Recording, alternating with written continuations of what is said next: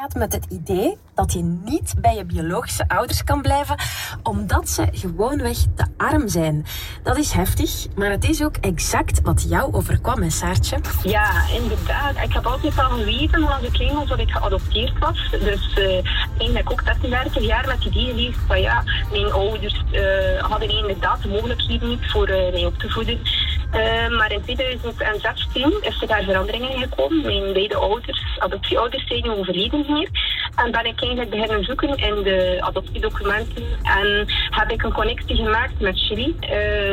En daar heb ik eigenlijk uh, mijn biologische moeder uh, teruggevonden. Wow. En uh, ja, ja, ja, dat was een heel heftig parcours inderdaad.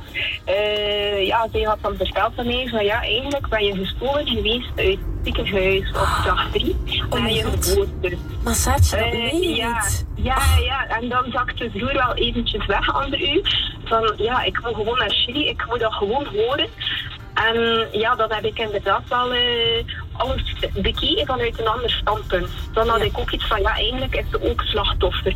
En de adoptieouders hier, mijn adoptieouders ook, want die waren totaal onwetend wat dat er gebeurd was. Dus dat was eigenlijk gewoon een kindertrafiek die gebeurd was. Wow. ja, ja, ja, je had eigenlijk een heel ander leven kunnen hebben. Hoe heb je dat mentaal verwerkt? Ja, ik ben eigenlijk wel super blij dat ik hier ben in België. Dus ja, het is een kans dat ik natuurlijk gekregen heb. Maar inderdaad met het idee van ja, het komt ook wel goed gaan in Chili. Want ik, ik heb gezien in welke omstandigheden dat mijn moeder leeft. Dus dat is totaal niet iemand die geen mogelijkheden heeft. Of dus echt wel een welstellende vrouw, een, voorname dame. Maar ik heb niet van ja, het verleden kan ik nu absoluut niet meer veranderen. Is vooral de toekomst die belangrijk is. En daarom heb ik eigenlijk ook een organisatie opgericht met al onze informatie uh, dat we hebben verzameld.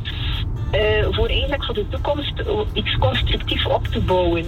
Voor andere uh, mensen die dan in dezelfde ja, situatie zitten? Ja, ja, ja. Oké, okay, waar kunnen ze die organisatie vinden? we hebben een hele uitgebreide website. Dat is chileanadopties.org.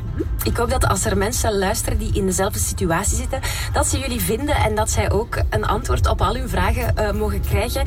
Ik wens jou alleszins het allerbeste, Saartje. Echt, wat een verhaal. We gaan dat even doorspoelen met een boostplaat. Oké, okay, super. Dank u allemaal. down.